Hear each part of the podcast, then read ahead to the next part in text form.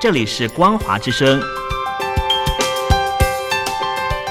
听众朋友，从现在开始，请您一起来关心最近发生的新闻事件。欢迎收听《光华随声听》。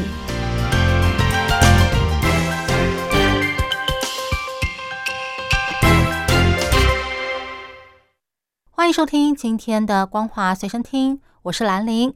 首先带您关心国际间的重大消息。丹麦总理弗瑞德里克森表示，已经跟美国达成一份为期十年的国防协议，允许美国士兵和军备驻扎在丹麦。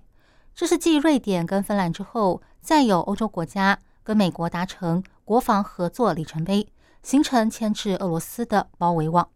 弗瑞德里克森表示。他们即将签署去年二月开始谈判的国防协议。新的协议代表美国士兵和军备可以永久驻扎在丹麦的领土上。稍早，芬兰国防部长哈卡宁才跟美国国务卿布林肯签署了国防合作协议，包含部队联合训练、美军可以自由使用芬兰十五处基地和设备等等。瑞典在十二月初也跟美国签署了类似的协议，为美军。在瑞典的运作铺路，显见俄乌战争让北欧国家对俄罗斯的警戒心日益高涨。地缘政治紧张，再加上中共当局加强管制，世界各国开始将投资目光转向中国以外的其他国家，例如印度和东南亚。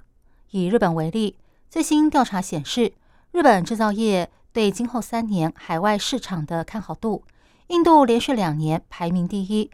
而越南由于廉价的劳动力跟优秀人才，跃升为第二名，第一次超越中国。日本国际合作银行公布了日本制造业国外业务的相关调查结果。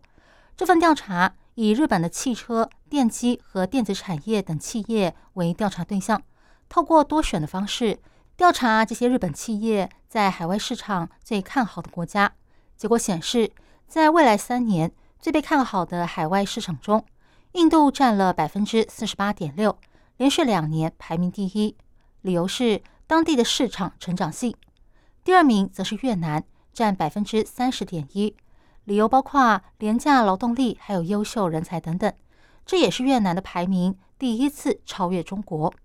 相较之下，看好中国的日本企业则创下历史新低。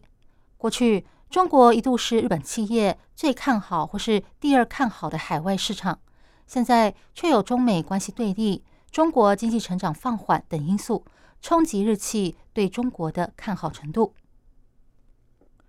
中国政治学者邓玉文最近发表了一篇名为《从中共中央经济工作会议看习近平权威的衰减》的文章，里面指出。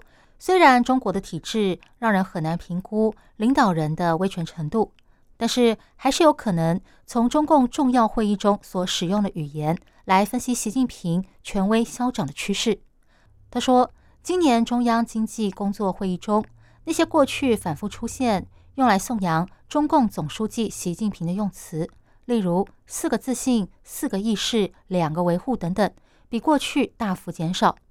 在二零一八以及二零二零年，也曾经出现过这种情况。当时，中国分别遭遇美中贸易战以及新冠疫情刚刚爆发，经济上出现困难。再加上当时还有李克强、汪洋这些高层，习近平的权威受到冲击。但现在，习家军在二十大后已经全面掌权，李克强等人也不在。在这种情况下，照理说，习家军应该会全力维护习近平的权威，这表示习近平这三年来处理疫情失败，再加上放弃动态清零之后，中国的经济也没有反弹，让亲信们也看不下去。即使表面上依然对习近平唯唯诺诺，但私底下不会再把他看成是神圣不可侵犯的存在。若习近平再走错一步，像是明年经济形势继续下滑。或者是在外交、两岸、社会领域出现意外事件或危机，习近平的权威将会进一步衰落。香港警方日前逮捕四位民众，理由是他们涉嫌浏览并且透过网络平台资助流亡海外的通缉犯，这是首次有香港市民因为浏览以及付费订阅被通缉人士的网络社群平台而被逮捕。民运人士批评警方刻意模糊执法的红线。香港警方国安处日前逮捕了四位香港民众，说他们浏览并且透过网络平台资助被通缉的前立法会议员许志峰以及罗冠聪，从事危害中国国家安全的活动。消息公布后，不少市民担心上网浏览或是订阅被通缉人士的文章或是频道是否违法。许志峰说，香港政府一直发布悬赏和骚扰他们的家人。但海外港人的倡议并没有停止，在无计可施之下，只好找小市民出气。国安目前的做法是步步进逼，把执法的红线模糊化。之前说出版或是转发文章都有罪，现在更开下订阅有罪的先例，连看发文也有罪。下一步是否曾经点赞也有罪呢？香港警方是要把以往大家认为正常的行为变成有罪，扩大打击。但他指出，消息公布之后，他的平台订阅人数不跌反升。另外一位香港抗争者傅汤，他也说，这个事件没有影响他的平台订阅人数，相信支持者们已经看穿了警方这种制造白色恐怖的招数，不会受到事件影响而退订。深圳的地产商华南城最近深陷债务违约的问题，集团发布公告说。受到中国房地产行业环境恶化的影响，面临重大的资金流动和现金流紧张问题，已经没钱支付十一月的利息，因此准备将手上的五档美元债再度延期。值得注意的是，这已经不是华南城第一次出现债务违约的风险，先前是靠深圳国营企业投资救援，现在却再度陷入危机。深圳市政府成立的综合性投融资平台公司深圳特区建发集团，先前认购了华南城的股份，去年五月正式入股华南城，成为单一最大股东，比华南城创始人郑松兴的持股还多。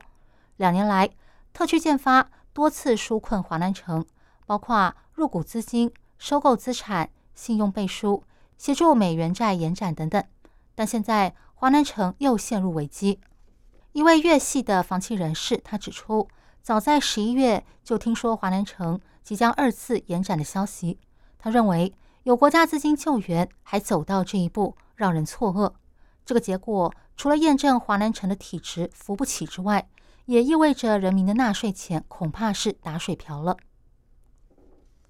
中国甘肃省积石山县十八号深夜发生规模六点二的强震。加上后续有四百多起余震，至今已经造成至少一百三十一人死亡，将近千人受伤，引发外界关注。值得注意的是，这场地震也震出了部分校园使用人脸辨识系统背后的隐忧。在之前被称为推特的社群平台 X 上，有用户反映，地震发生的时候，有些大学宿舍由于夜间锁门，而且宿管也没有及时开门。学生们在紧急间只能砸门逃生。透过影片可以看到，大批学生逃生无门，只能被迫用身体撞门，或是用手脚硬推猛踹，好不容易才顺利逃到户外。有学生说：“我们学校宿舍今年突然变成人脸识别的闸机加玻璃门，在十点半后外出必须要同时通过两道关卡，而且闸机只有四个口。面对突发灾难时，”我们一共有六层的学生要撤离，过程可能比影片中还要不堪。也是今天才发现，我们的自由比我们想象的还要少。还有人说，现在才知道乌鲁木齐离我们并不远。以上新闻由兰陵为您编辑播报，感谢您收听今天的光华随身听，我们下次见。